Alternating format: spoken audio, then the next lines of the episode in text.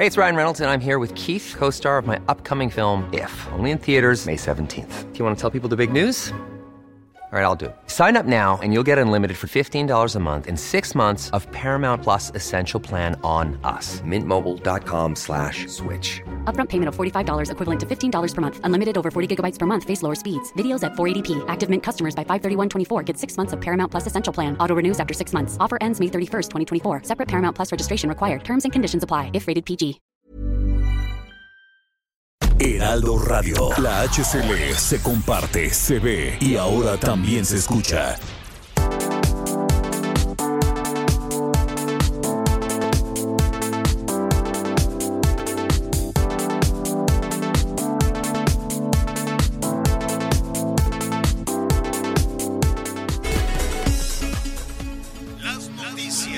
¿Qué tal? ¿Cómo le va? Buenas tardes. Estás a punto de escuchar Yo soy Javier Alatorre. las noticias con Javier Alatorre. La vamos a pasar muy bien. Comenzamos. Si observas desde afuera no lo notas, pero una duda crece en mi cabeza. ¿Será que lo mejor es ir a prisa mientras doy vuelta en la esquina de los ojos que me acechan?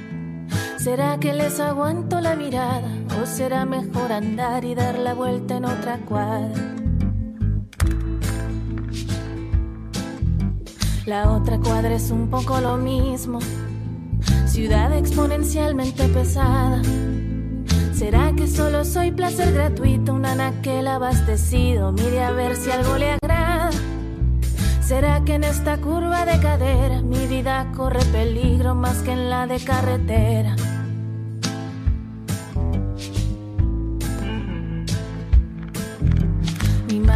Decía ten cuidado, mejor no andar de noche por las calles. Y fíjate muy bien que cualquier trago que te tomes te lo sirvan cuando estés allí delante. A mis hermanos no sé qué les dijo, no sé si le mortifique que alguna mujer los mate. Es una, es una letra muy fuerte, desde luego, pero que definitivamente pone en contexto una situación dolorosa para todo un país. Porque cuando una parte de esta familia, que somos 100 millones de personas, 120 millones de personas, no le está pasando bien, cuando la mayoría de, la, de esta familia en el país, que insistimos somos 120, 130 millones de personas y la mayoría son mujeres, y la mayoría de las mujeres no le están pasando bien, entonces tenemos que hacer un alto en el camino. Entonces tenemos que corregir esta situación, tenemos que sanar esta situación, tenemos que aliviar esta situación. Es por eso que existen estas fechas, eh, que nos abren de nueva cuenta la herida y que nos hacen llegar a una eh, evaluación personal de mujeres, de hombres, de adolescentes, de adultos, de adultos mayores, de qué tanto hemos contribuido a sanar esta herida. Olvidémonos ya, no, no olvidémonos, hay que, hay que repasar todo lo que dicen los políticos y demás. Ya sabe que nunca falta quien quiera aprovechar toda esta situación políticamente hablando. Pero pongámosle atención a nuestro entorno más cercano, porque es ahí, en nuestra casa, en nuestro sitio de trabajo, en nuestro contacto cotidiano con las personas, sean amigos, sean colegas de trabajo, sean amigas, sean en donde podemos sanar toda esta situación, que, que es muy fuerte y que es muy difícil. Así es que hoy veremos la- las, los claroscuros en todo esto, ¿no? La oscuridad de, la, de- de- de lo que estamos viviendo en discriminación, en impunidad, en violencia, en violencia de género, en violencia laboral, en la eh, desigualdad, en la falta de equidad, en fin, en todo este tipo de situaciones que sabemos que ahí están, pero para que cambie, no esperemos que cambie el gobierno, no esperemos que cambien la- las y los políticos, no, porque ellos están en lo suyo, ¿no? Ellos los mueve otra dinámica. Y a nosotros nos mueve la comunidad, a nosotros nos mueve la familia, nos mueve la so- sociedad, nos mueve la calle, ¿no? Por eso no estamos en la política, ¿no? Entonces, no esperemos de ellos un cambio o no esperemos de ellos un discurso que esté a favor de todo esto. No, ellos hablarán a favor de sí mismas y de sí mismos. Pero nosotros como ciudadanos y a través de este espacio pongamos esta situación en perspectiva. Muy buenas tardes, qué bueno que está con nosotros. Anita Lomelí, ¿cómo estás? Hola Javier, muy buenas tardes. Miguel, qué gusto saludarlos. Iniciamos la semana una semana, por supuesto, marcada por el 8 de marzo, que no es un día, lo hemos estado recalcando, pero que sin lugar a dudas, pues este fin de semana ha sido muy importante porque, pues, ante la movilización y las vallas de metal que se pusieron, pues, para proteger monumentos históricos y Palacio Nacional en el centro histórico, la reacción de las mujeres ha sido impresionante, conmovedora, apabullante, con una capacidad de organización que ya la quisieran muchas organizaciones políticas, Javier. Lo que vimos la madrugada, la noche del viernes para amanecer el sábado y el sábado y el domingo con esta eh, pues con esta marcha espontánea de, de poco a poco, madres, eh, familias enteras que fueron a colgar un listón, a escribir un nombre, a colocar un ramo de flores, la verdad, Javier, sí me ha dejado con el corazón arrugado y la verdad contento porque el feminismo es ese. El feminismo no tiene nada que ver con la violencia.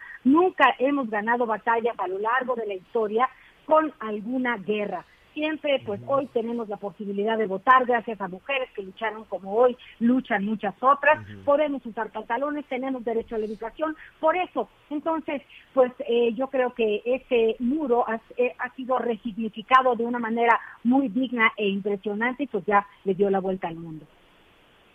Sí, sí, la verdad es que eh, se ha convertido ya en un símbolo. Yo no sé cómo le va a hacer el gobierno federal para quitarlo. Bueno, sí sé, ¿no? Así de la misma manera en la que lo pusieron, van a llegar unos señores, van a llegar los, este, los policías y lo van a quitar y entonces ahí van a poner algún tipo de manifestación a modo, ahí van a poner algún grupo de, manifestantes como para decir es que tuvimos que quitar esto para que llegaran las compañeras y los compañeros de tal y tal y cual organización a manifestarse. Y así lo van a quitar, creo yo. Pero el, el, el, el símbolo ahí está.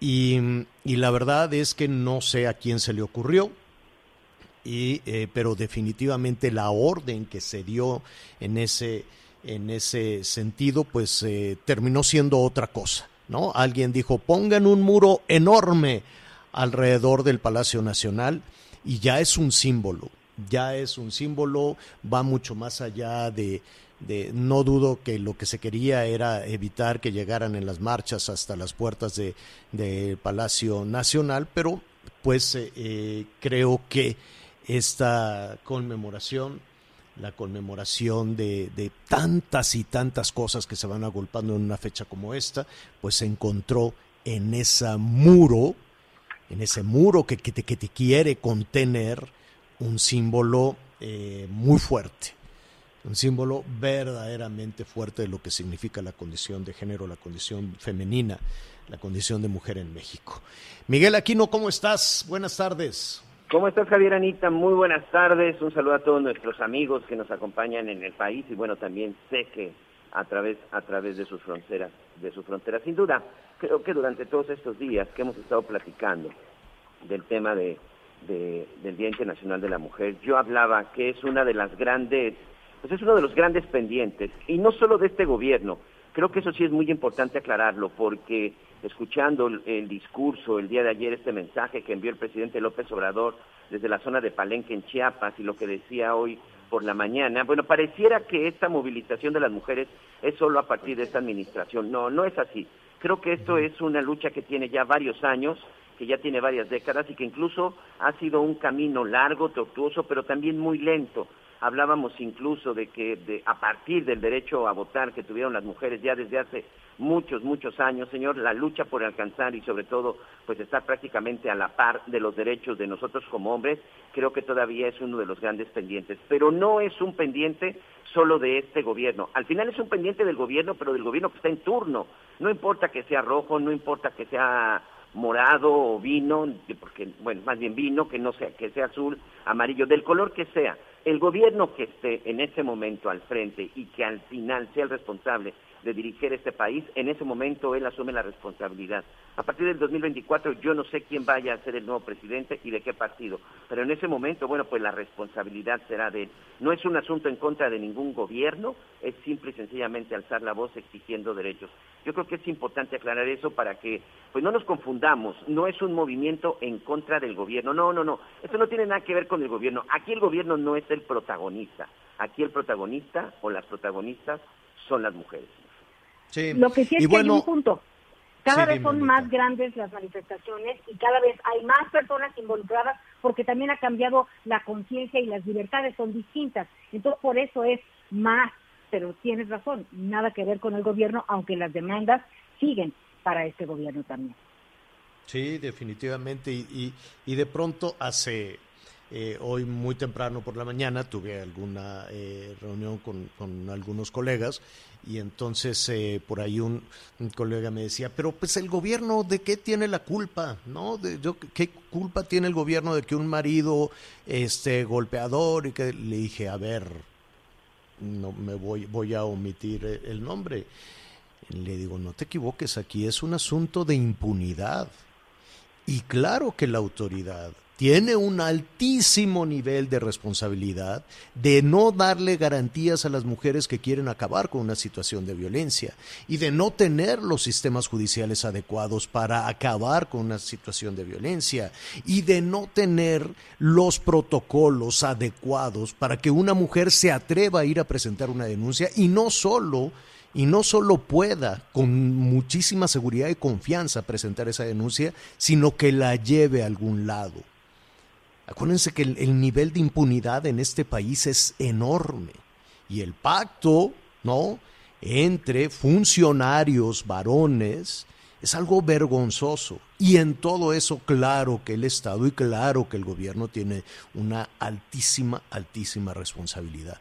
Es, es increíble. Después ya, ya no quise yo seguir en, en, la discusión, pero me di cuenta como muchos em, varones todavía pueden encontrar una justificación a mantener un, eh, un, esquema social que no debe de ser así.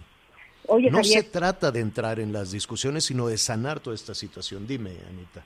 Y mira, eh, pues solamente comentaré un par de datos eh, de los que se estuvieron informando pues todo el fin de semana eh, porque para, para ver qué es lo que está pasando no hace más que, más que revisar las estadísticas. Y una encuesta que, que publica ENCOL es sobre credibilidad de las víctimas, el 56% de las mujeres cuando acusa a un hombre de haberle faltado al respeto de violación o acoso, pues no les creen. Pero si un hombre acusa, no, el 90% sí le creen. Entonces, ese es el tema, Javier.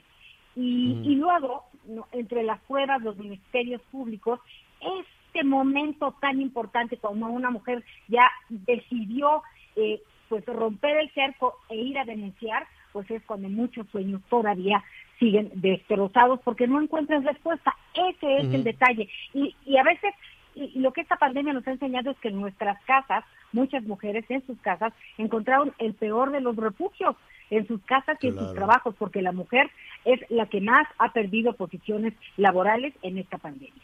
Bueno, pues estaremos con información en desarrollo, lo que está sucediendo en diferentes partes del país en una jornada como esta. Hay colectivos eh, eh, femeninos ya muy bien este, organizados para, eh, para salir a marchar, para salir a plantear sus denuncias, sus quejas, eh, con marchas, con manifestaciones, con plantones, pero también hay organizaciones de mujeres jóvenes, también hay organizaciones de adolescentes, de jovencitas, de vecinas, de amas de casa, eh, es decir, no necesariamente, digo, la punta de lanza serán todos estos colectivos este, femeninos, pero también, y me da muchísimo gusto ver cómo a través de las redes sociales estamos, está la conversación, está esta, eh, está esta toma, vaya, no quiero yo decir toma de conciencia porque parecería que no hemos tenido esta conciencia de toda esta situación cuando lo venimos arrastrando desde hace muchísimo tiempo. Así es que llámenos, denos su punto de vista Háblenos, háblenos usted como ama de casa, háblenos usted como trabajadora, háblenos usted como esta nueva generación que está también, como tus hijas, Miguel, que están en esta conversación y que están en esta discusión y que están reflexionando de este, de este tema tan lacerante para, para, nuestro país. En ese sentido, mientras nos llegan sus llamados telefónicos, que desde luego los vamos a, compartir con usted, también sus, sus mensajes de, de, viva voz, que en la parte digital estaremos compartiendo con usted.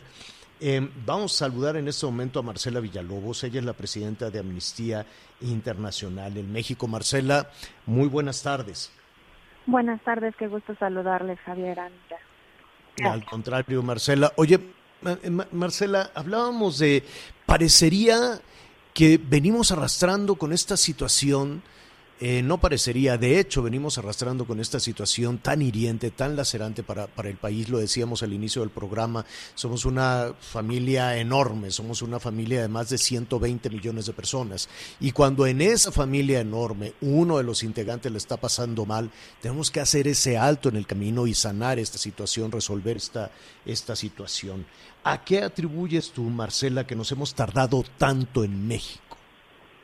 Gracias, Javier. Pues bueno, es, es una reflexión muy importante. Yo creo que al final no es que haya sido eh, un tema tan tardado, sino que tiene años, eh, me atrevería a decir muchos cientos de años, esta lucha por la reivindicación de los derechos de las mujeres. El movimiento de mujeres que justamente luchan, han marchado, han protestado por, por el reconocimiento de los derechos, pues viene eh, justamente el 8 de marzo viene desde 1857, cuando estas mujeres de, la industria textil se organizaron en la primera huelga para, para exigir derechos laborales.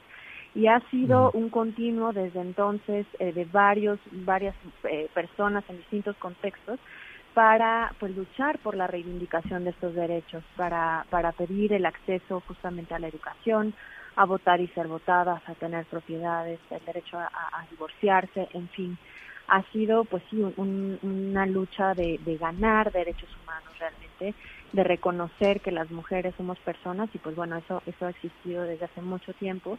Pero yo creo que lo que mencionas es bien importante porque justamente eh, el hecho de ya empezar a hacerlo mucho más consciente de que cada vez seamos más mujeres en las calles y más personas sensibilizadas en torno a, este tema que no solo es el, el reconocimiento de derechos sino también es el reconocer la violencia contra las mujeres. Como tú decías, en, en el país tenemos pues un serio problema en tema de asesinatos, que son al final crímenes de odio, específicamente feminicidios, contra las mujeres porque las matan por el hecho de ser mujeres. Eh, las desaparecidas también es un problema estructural, es una violencia estructural que vivimos todos los días, el acoso, en fin, hay varios tipos de violencias que luego también hemos normalizado y justamente pues el visibilizarlas, el, el, expresar en marchas, en manifestaciones, en ahora con la pandemia en el ámbito virtual, yo creo que la virtualidad también ahora, eh, muchas manifestaciones, expresiones de mujeres y colectivas que se han, que se han posicionado al respecto, pues son fundamentales justamente para, para poner sobre la mesa este tema tan importante. Marcela, yo quisiera eh, preguntarte, estamos platicando con Marcela Villalobos, presidenta de Amnistía Internacional México. El hecho de, de poner este, este muro enorme alrededor de Palacio Nacional, alrededor de la, del, eh, Palacio de Justicia, en fin, alrededor de, muchísimos eh, edificios emblemáticos. No, no sé cómo lo, lo, evalúas tú, te digo mi opinión personal, es eh, de alguna manera etiquetar, es etiquetar a las mujeres em, como violentas ¿no? Es decir, eh, yo estoy poniendo este, este símbolo, yo estoy poniendo este muro porque tú eres violenta. A lo mejor lo estoy reduciendo mucho. Eh, y a lo mejor efectivamente querían evitar que alguien pusiera una pinta. Eh, pero tú cómo lo interpretas esto? Bueno, Javier, nosotras desde la, la, semana pasada presentamos un informe, se llama el informe La Era de las Mujeres, Estigma y Violencia contra Mujeres que Protestan, donde justamente documentamos varias eh, represiones y este estigma que mencionas eh, de las mujeres que visten de negro, que utilizan algo para cubrirse la cara, que al final ellas dicen que es al final una protección de su identidad, no necesariamente que eso signifique que van a hacer algo o pintar o cualquier cosa. Y nosotros en este informe justamente lo que señalamos es que, em, que lo que hacen las mujeres al, al, manifestarse pues es, es, libertad de expresión. Eh, no es violencia rayar un, monumento o un espacio público, es, es una forma también de, de parte de la libertad de expresión. Y el hecho de poner ya desde ahora muros y vallas eh, rodeando Palacio Nacional o algún monumento, en fin, eh, edificios públicos, pues también da cuenta justamente de este estigma y de esta criminalización que viven las mujeres o que vivimos las mujeres a la hora de manifestarse. Hay que señalar que las mujeres y las niñas en México viven en un contexto en donde el Estado no actúa para proteger sus derechos y justamente en este informe lo que señalamos es que estas represiones que se han dado en los últimos meses en distintas partes del país, incluida la Ciudad de México, pues no, no, no garantizan realmente el derecho de las mujeres a la libertad de expresión y a la reunión y manifestación pacífica, que es un derecho humano al final. Y pues en un día como hoy es lamentable ver este tipo de acciones cuando lo que deberían de hacer es justamente dar ese, ese llamado de la legitimidad que tiene que las mujeres tomen las calles para poder visibilizar un problema social, un problema arraigado, estructural. Y, al hacerlo así, pues eh, nos queda claro que todavía no se entiende el punto, pareciera que no se entiende, pero en lugar de justamente eh, eh, pues abordar la problemática de, la violencia contra las mujeres, de poner políticas preventivas y que reconozcan justamente los derechos, es al contrario, es como una provocación, pareciera, al movimiento de las mujeres. Anita Lomelite quiere preguntar, Marcela. Gracias, Javier. Marcela, lo que hemos vivido en pandemia y lo que hemos visto en cuanto a violencia intrafamiliar y vestidos de las mujeres de sus trabajos podría poner la situación en un estado de alerta porque refleja pues la vulnerabilidad de los derechos de las mujeres que son violentados al menor, a la menor provocación, a la menor situación. Lo que explota es la violencia y en este caso pues el abuso en el tema de, del empleo con las mujeres qué hacer para realmente atender una emergencia como esta. Gracias, Anita. Pues sí, definitivamente nos queda mucho todavía por hacer. Solo en la pandemia el año pasado crecieron las llamadas de auxilio al menos 24%, según datos oficiales. Entonces, pues sin duda hay mucho que, hacer, sobre todo que exigir a, a los gobiernos, pero también identificar las redes de apoyo, identificar las las organizaciones que acompañan a mujeres que viven violencia eh, en el hogar, violencia intrafamiliar, ahora que estamos pues en contingencia y, que es más difícil salir y estamos todo el tiempo casi en casa, eh, las mujeres que se quedan en casa al final, ¿no? Pero, pero justo este tipo de acciones hay que, hay que primero señalar que la violencia pues, no es normal y que hay instituciones tanto gubernamentales como sociales que acompañan a las violencias, eh, este tipo de violencias, tanto intrafamiliares como en el espacio público que viven todos los días las mujeres y que es importante reconocer y volver a exigir a los gobiernos pues, políticas que justamente eh, ataquen el problema desde la estructura eh, social que, que, permite que estas prácticas continúen hasta la fecha. Sí, todavía tenemos ahí una tarea cuesta arriba, eh, Marcela, cuando desde el Estado pues estamos escuchando también eh, la reproducción de, de, los roles, ¿no?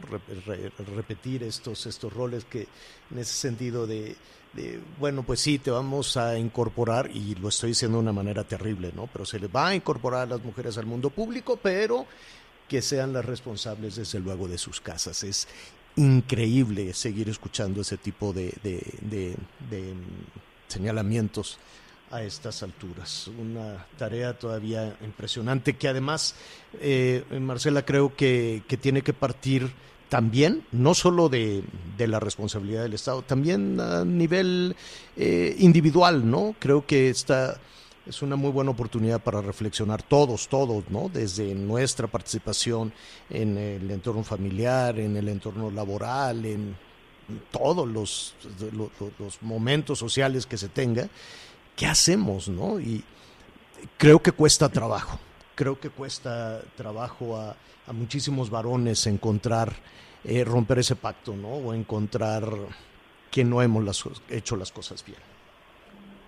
Así es, Javier, y qué bueno que lo mencionas. Yo creo que sí, sin duda, en cualquier espacio en donde estemos ya empezando a, justo reconocer eh, estas eh, áreas de oportunidad, estas violencias, esta desigualdad histórica, pues nos toca nos toca hacer hacer algo, ¿no? Nos toca romper, como tú dices, e, el pacto patriarcal, nos toca eh, tratar de sensibilizar a las personas que no están como tan cercanas al tema en, desde casa, en el espacio de trabajo, en medios de comunicación eh, y por eso les agradezco también también el espacio, pero sin duda es un, es un llamado a todas las personas a actuar desde, desde la esfera personal y, pública que nos toca.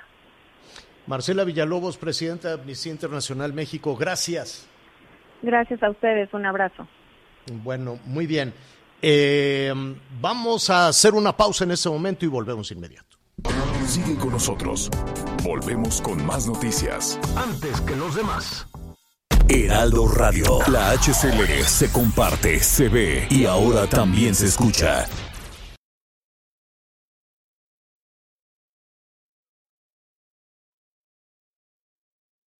Heraldo Radio.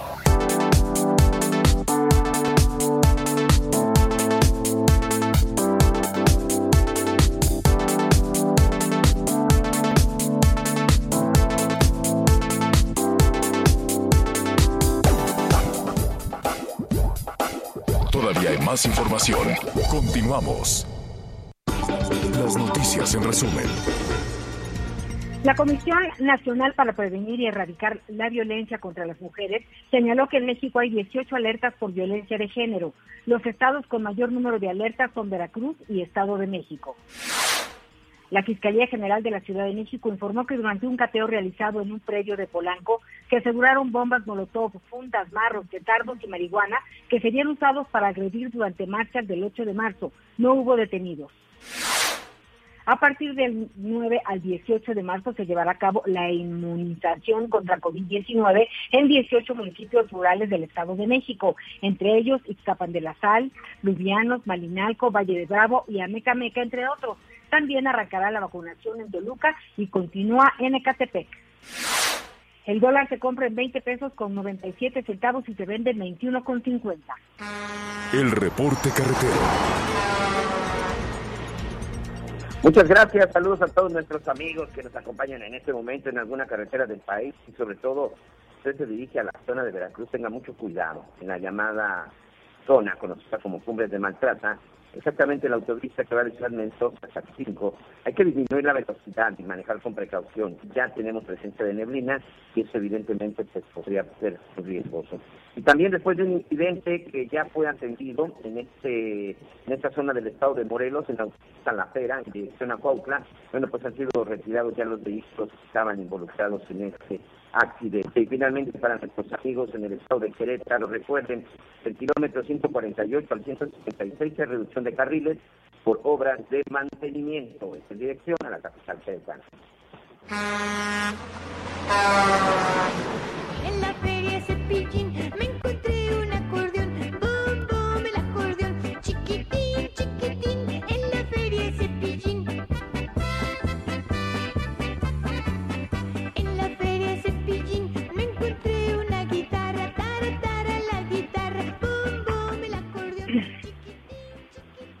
Muy bien, pues estamos de regreso con más aquí en las noticias con Javier La Torre y ahí estamos escuchando de fondo en la feria de Cepillín. Sin duda, pues la gente que estamos entradas entre los 50, los 40 años, escuchamos y recordamos pues gran parte de nuestra infancia.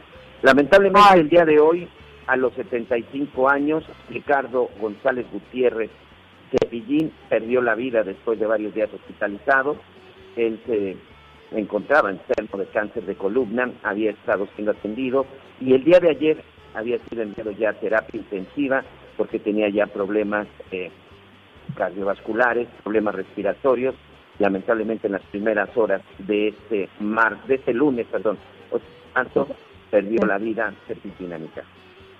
y pues sí, se había puesto muy, muy malito, ¿no? Ya leíamos que en redes sociales, pues su papá, digo, su hijo pidió a todos oraciones, pues para, para pedir, para que saliera adelante de, de esta situación Cepillín y pues se nos fue. Y la verdad sí, sí nos da tristeza, ¿no? Somos, no sé Miguel, eh, las, las generaciones que crecieron escuchando las canciones de Cepillín, eh, algunas alegres, otras muy nostálgicas, pero sin lugar a dudas una, una época pues de la televisión mexicana, una época también de muchos niños y pues bueno, fue un payasito muy querido, presentador, también cantante, cirquero, en fin, descanse en paz, pues Cepillín y lo vamos a extrañar.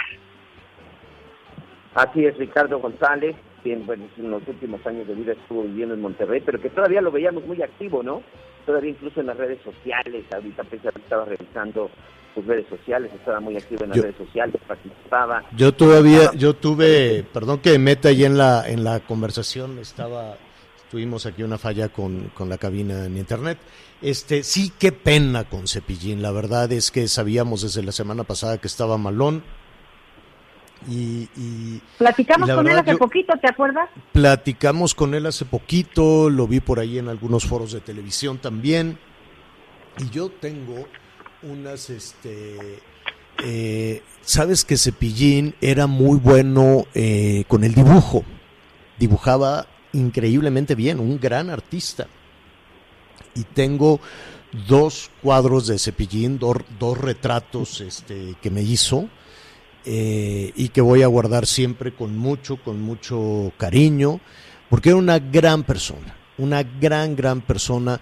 Yo creo que pudo conectar, el payasito de la tele pudo conectar también en la televisión y en el cine y también en los comentarios, que, en las conversaciones que hacíamos a través del radio, porque así era, porque no le costaba ningún trabajo porque Cepillín era, era así en su vida cotidiana, ¿no?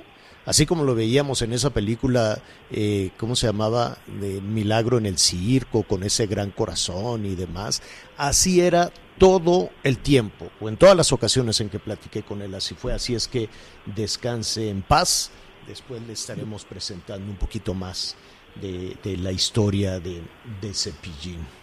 Oiga, eh, vamos a pasar el tema a propósito, a propósito de la situación de género, Anita Miguel, a propósito de las desventajas y de cómo hemos eh, batallado con esta pandemia, con esta caída de 9% en la economía.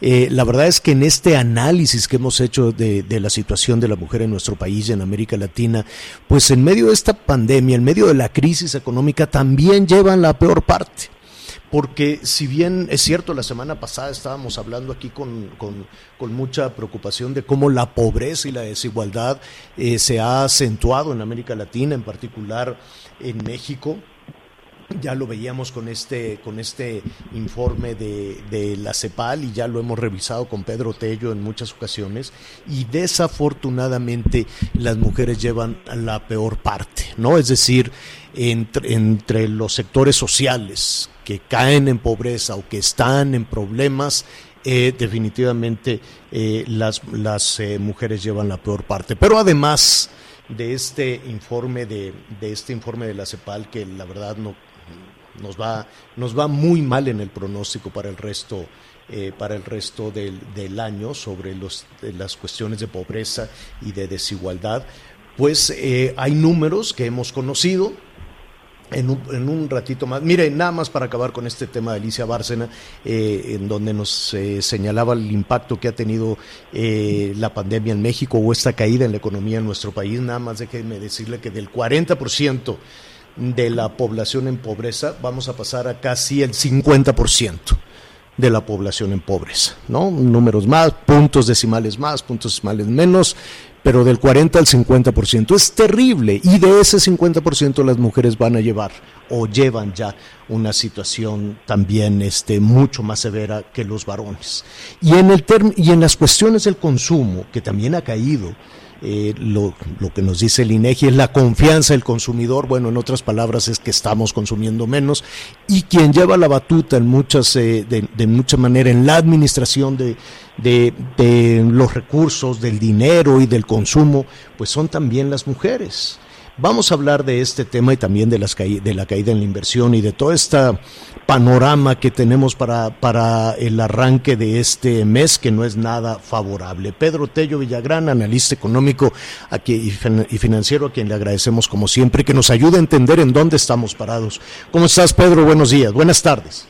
Javier, muy buenas tardes. Soy yo quien agradece el favor de la invitación y esta oportunidad para conversar contigo y con quienes nos escuchan. Gracias. Oye, Pedro, eh, aprovechando esta, esta jornada de reflexión que tenemos sobre la situación de género, hemos hablado aquí de, la situación de violencia, pero también hemos hablado de la inequidad y no sé si coincides conmigo en que desafortunadamente las mujeres llevan también la peor parte en esta cuesta arriba o en esta caída de la, de la economía o esta caída en pobreza. ¿no? Sí, por supuesto. Déjame poner solamente cuatro datos muy rápidamente para ubicar en su justa dimensión el impacto de la pandemia sobre la condición de desigualdad que prevalece en México. El año pasado, Javier Auditorio, se perdieron datos del INEGI cerca de 2.3 millones de empleos. De esos 2.3 millones de empleos, 1.300.000 eran empleos de mujeres, más de la mitad de los empleos perdidos el año pasado afectaron a mujeres. Segundo, 8.8 millones de mujeres que tienen hoy en día una ocupación reciben salarios que equivalen en el mejor de los casos hasta dos salarios mínimos. Es una cifra verdaderamente impresionante de trabajadoras con ingresos tan bajos. Tercera, en este momento, 4.200.000 mujeres que trabajan en el sector formal o en el sector informal de la economía carece de prestaciones, las prestaciones que por ley tendrían que otorgarse a cualquier persona que esté trabajando en el territorio nacional. Y por último, 5.700.000 mujeres que están trabajando hoy en día en cualquier parte del territorio nacional carece de acceso a las instituciones de salud. Estos cuatro datos perfilan perfectamente de qué tamaño es la brecha que existe entre la condición en la que tenemos a las mujeres de rezago respecto a la situación prevaleciente entre los hombres y la magnitud del esfuerzo que tenemos que realizar desde los hogares, pero también a escala gubernamental y a nivel nacional para empezar a cerrar esta brecha. Oye, Pedro, de estas cifras que nos das, eh, que ya son eh, de por sí tremendas, eh, venimos repitiendo un, un, esquema en donde las mujeres no solo tienen menos oportunidades, no solo tienen que ir a brazo partido compitiendo por un espacio laboral con los varones, sino que cuando lo alcanzan, ganan menos. ¿Por qué? esa es una pregunta muy interesante porque lo que revela en principio es la discriminación que en materia laboral prevalece en México en el siglo XXI como herencia de lo que venimos arrastrando desde por lo menos dos siglos atrás. No encuentro una sola razón que técnicamente justifique el por qué se ofrece a los hombres un salario mayor al de las mujeres que ocupan puestos similares y tampoco encuentro un solo argumento que técnicamente sea sostenible y que pretenda ubicar esta diferencia salarial en las diferencias que prevalecen en los niveles de productividad de hombres y mujeres. No las hay. Y hay de hecho ejemplos a escala mundial de mujeres que son mucho más productivas que los hombres y a pesar de ello no tienen acceso a los puestos directivos de las grandes corporaciones, no solamente en México, sino a escala mundial, sino también y sobre todo a los niveles salariales que prevalecen hoy en día para los hombres. Y esto es, yo diría, una de las circunstancias más inexplicables en pleno siglo XXI a escala mundial, pero sobre todo en nuestro país, para poder eh, entender o para emprender acciones mejor aún que nos permitan atender esta condición de desigualdad y discriminación laboral y salarial que prevalece en México hoy. Eh, Pedro, Anita Lomelí tiene un comentario. Anita. Oye, escuchándote como siempre muy atenta, Pedro. A ver, Javier, Pedro, Miguel, amigos, imagínate, ganas menos y te esfuerzas el triple, porque eso sí te lo puedo decir que es real. Uno se esfuerza el triple vas y le dices al jefe, oye, oye jefe, no seas así, o sea, ¿por qué? No. Es tan difícil exigir justicia en ese sentido, porque, o sea, ¿de qué depende? A ver, que digan de las capacidades. No hay forma en muchos lugares de realmente tener acceso a, al piso parejo. Eso es lo más terrible del asunto. ¿Cómo exigir que sea un piso parejo? Yo diría dos cosas a propósito de esto, Anita. Te saludo con mucho gusto. La primera es que Gracias. es evidente que la pandemia lo que hizo fue ensanchar la desigualdad que prevalecía ya de por sí en México, pero además, además, le endosó a las mujeres una factura adicional que verdaderamente es muy pesada. En la medida en la que más de un millón trescientas mil mujeres perdió su empleo en el año 2020, el año que recién terminó, esto lo que provocó es que al perder su condición de independencia económica, aumentó y de manera exponencial su propia exposición a la violencia familiar y a la dependencia y a la discriminación que prevalece en los hogares. Y si recordamos que de acuerdo a una encuesta que se aplicó hace algunas semanas, las mujeres realizan 48 horas de trabajo no remunerado en el hogar, pues ya imaginarán ustedes la situación de rezago en la que se encuentran en este momento la mayor parte de las mujeres que hace poco tiempo tenían un empleo, tenían un ingreso, eran pilar de los hogares y ahora deben ocuparse del cuidado de los niños, del seguimiento de la educación de ellos a distancia y por supuesto del cuidado de los adultos mayores con todo, con todo lo que esto significa de pérdida de capacidades productivas y sobre todo del impulso que puede dar la incorporación activa de la mujer a las actividades productivas de nuestro país. Eh, aprovechando, Pedro, estamos con Pedro Tello Villagrán, asesor financiero, analista económico. Eh, aprovechando, Pedro, yo quisiera preguntarte si las cifras que da a conocer eh, el INEGI, tremendas, desde luego, son una eh, situación natural en este primer trimestre, primer trimestre del año. Es una situación que se le puede atribuir al, al virus, al coronavirus, a la pandemia. ¿Te preocupa estas, eh, estos números en la caída de la inversión, la inversión fija bruta que eh, trataremos en, en este momento de explicar a, nuestros amigos, o que la inversión, que la, la construcción pública, las, las obras públicas que tanto se, se, se anuncian cada semana, pues no están jalando como debería, con unas caídas, si no me equivoco, de hasta 18%. ¿Qué ves ahí? ¿Qué ves en este primer trimestre del año? Yo le diría dos cosas. Primero, cerramos el año 2020, Javier Auditorio, con una caída de la inversión productiva del 18%. Esa caída es más del doble de la caída de la economía mexicana, esta última fue del 8.3%. Que la inversión productiva tenga una caída superior al doble de la contracción de la economía mexicana es ya de suyo una situación verdaderamente muy preocupante. Pero además, la inversión productiva en México acumula 23 meses consecutivos, 23 más de dos años, perdón, casi dos años, con números rojos. Cuando un país deja de invertir, como está ocurriendo en México, lo que está sucediendo es que no se está creando infraestructura para la atención de las necesidades médicas de la población, no se está tampoco creando la infraestructura educativa que se requiere para elevar el nivel de instrucción de los mexicanos. Tampoco hay inversión suficiente para llevar a las comunidades que hoy no tienen alumbrado público o que tienen problemas de abastecimiento de agua potable o de alcantarillado. Y cuando una economía deja de invertir, como está ocurriendo en México, lo que eso significa es que a la larga la competitividad de nuestro país frente a lo que está ocurriendo más allá de nuestras fronteras va a desgajarse, se va a debilitar y consecuentemente no vamos a tener capacidad para acelerar el paso en la generación de empleos y en la generación de riqueza. Pero además, la caída de la inversión productiva, Javier Auditorio, significa que la mayor parte de las empresas, que son las que generan empleo, riqueza y pagan impuestos, no están teniendo capacidad o recursos para renovar la maquinaria y el equipo que ha sido ya o que ha terminado su periodo de vida útil, que es obsoleta y que requiere ser al mismo tiempo sustituida por maquinaria más productiva, nueva y que permite a la empresa generar riqueza en condiciones competitivas para el mercado nacional y también para la exportación. Y cuando un país deja de invertir, lo que está haciendo es comprometer su capacidad de crecimiento, generación de riqueza y de empleos en los años por venir. Y ese es el problema en México hoy.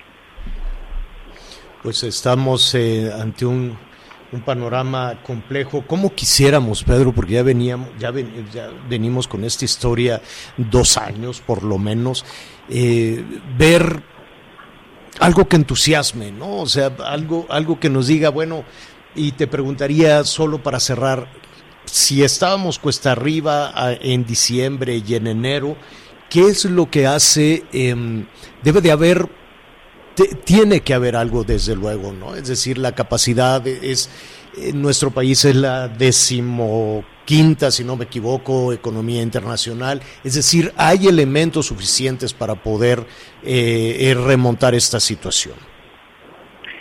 Yo diría, Javier, que México tiene un potencial enorme, lo mismo entre los trabajadores del campo que de la ciudad, lo mismo que entre las empresas que son familiares que los grandes conglomerados exportadores que están operando en este país en este momento. Pero tengo la impresión de que si no hacemos lo que se está haciendo más allá de nuestras fronteras, que es ofrecer apoyo a las empresas para que se mantengan a flote, y hablo fundamentalmente de las empresas de menor tamaño, no de los grandes conglomerados que no lo necesitan, Sí, claro. si no se ofrece también apoyo a quienes han perdido un empleo y tienen hoy carencia de ingreso para comprar lo necesario, lo estrictamente indispensable para el hogar, difícilmente la economía mexicana va a salir tan fortalecida como tendría que hacerlo en las condiciones en las que nos encontramos. Lo que ocurrió en febrero, eh, los apagones en el noreste, el desabasto y los paros técnicos del sector automotriz motivados por los problemas de abastecimiento de gas natural, van a hacer que el primer trimestre de este 2021, Javier, la economía mexicana tenga una caída adicional que yo estimo va a ser superior al 4%, con lo que Válgame. estaríamos sumando un trimestre más con números rojos y la recuperación de nuestra planta productiva va a ser más lenta, más difícil y más tardada de lo que estará ocurriendo más allá de nuestras fronteras, concretamente en Estados Unidos y en la mayor parte de las economías de América Latina. ¿Podemos aprovechar nuestras potencialidades? Sí, pero para hacerlo tendríamos que dejar esta inmovilidad gubernamental para ofrecer apoyos a quienes más lo necesitan, porque de ellos depende la generación de riqueza y la creación de empleos. Pedro, te agradecemos muchísimo como siempre. Gracias por el favor de la invitación, Javier. Al contrario, es Pedro Tello Villagrán, nuestro analista económico, es asesor financiero. La verdad hay que ponerle muchísima atención siempre a lo que dice Pedro y aplicarlo, ¿no? En el día a día, aplicarlo. No, no cree usted que solo está hablando de estas eh, situaciones macro o de las inversiones enormes. No, no, no. Cuestiones eh, que, que en ocasiones nos llevan a pensar en cómo podemos, ¿no? eh, cuidar nuestro trabajo, cuidar nuestro presupuesto, cuidar el ingreso ante un panorama que no se ve necesariamente bueno. Vamos a hacer una pausa y volvemos de inmediato, no se vayan. Sigue con nosotros. Volvemos con más noticias. Antes que los demás. Heraldo Radio.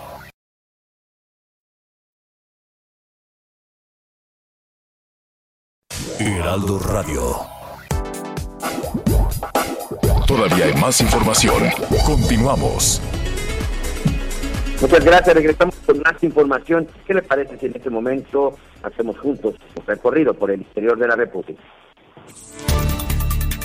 Uno de los principales problemas que tiene el sistema penitenciario en México es el llamado autogobierno y la corrupción. Grupos de criminales se disputan el poder detrás de las rejas. El día de ayer se registró un enfrentamiento en el Centro de Readaptación Social de Atlacholoaya, en el municipio de Xochitepec, Morelos. Decenas de reos se enfrentaron, muchos de ellos con armas blancas. Después de varias horas el motín fue controlado. Hay seis lesionados de gravedad. El haber transitado a semáforo epidemiológico en color amarillo para el estado de Guerrero se reflejó de inmediato en la captación de visitantes. Durante el fin de semana, el puerto de Acapulco registró una ocupación hotelera máxima del 40.1%, cuando en semanas anteriores la ocupación máxima era del 25%. Se espera que para este fin de semana, al ser fin de semana largo, nuevamente se tenga una captación importante y después listos todos para el abierto mexicano de tenis, aun cuando tenga solo el 30% permitido de aforo, se espera una importante cantidad de visitantes. Informo desde Acapulco Guerrero, Enrique Silva.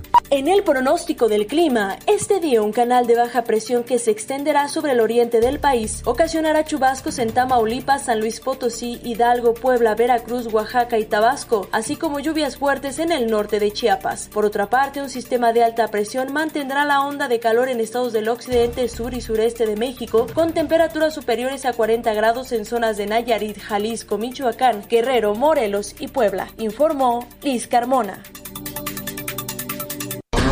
Con nosotros. Volvemos con más noticias. Antes que los demás.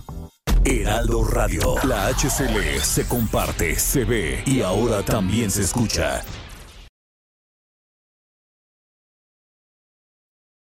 Heraldo Radio. La HCL se comparte, se ve y ahora también se escucha.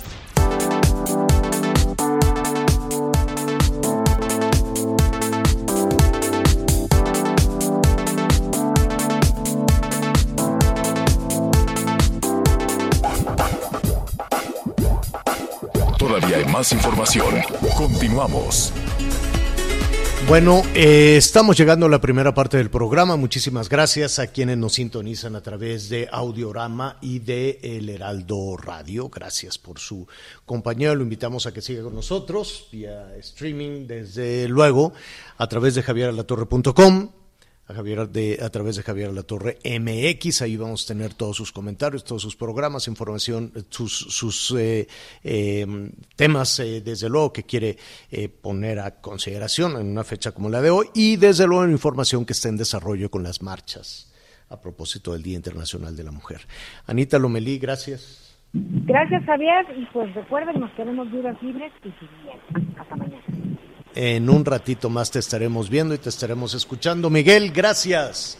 Buenas tardes, señor.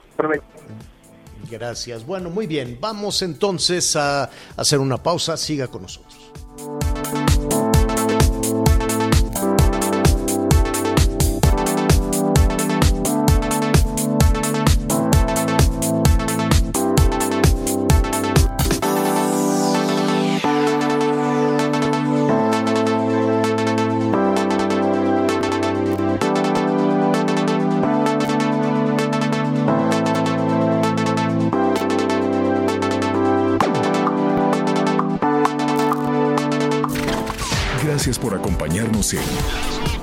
Noticias con Javier La Torre. Ahora sí ya estás muy bien informado. Heraldo Radio. Even when we're on a budget, we still deserve nice things. Quince is a place to scoop up stunning high-end goods for 50 to 80% less than similar brands. They have buttery soft cashmere sweaters starting at $50, luxurious Italian leather bags, and so much more. Plus, Quince only works with factories that use safe, ethical, and responsible manufacturing. Get the high-end goods you'll love without the high price tag with Quince. Go to quince.com slash style for free shipping and 365-day returns.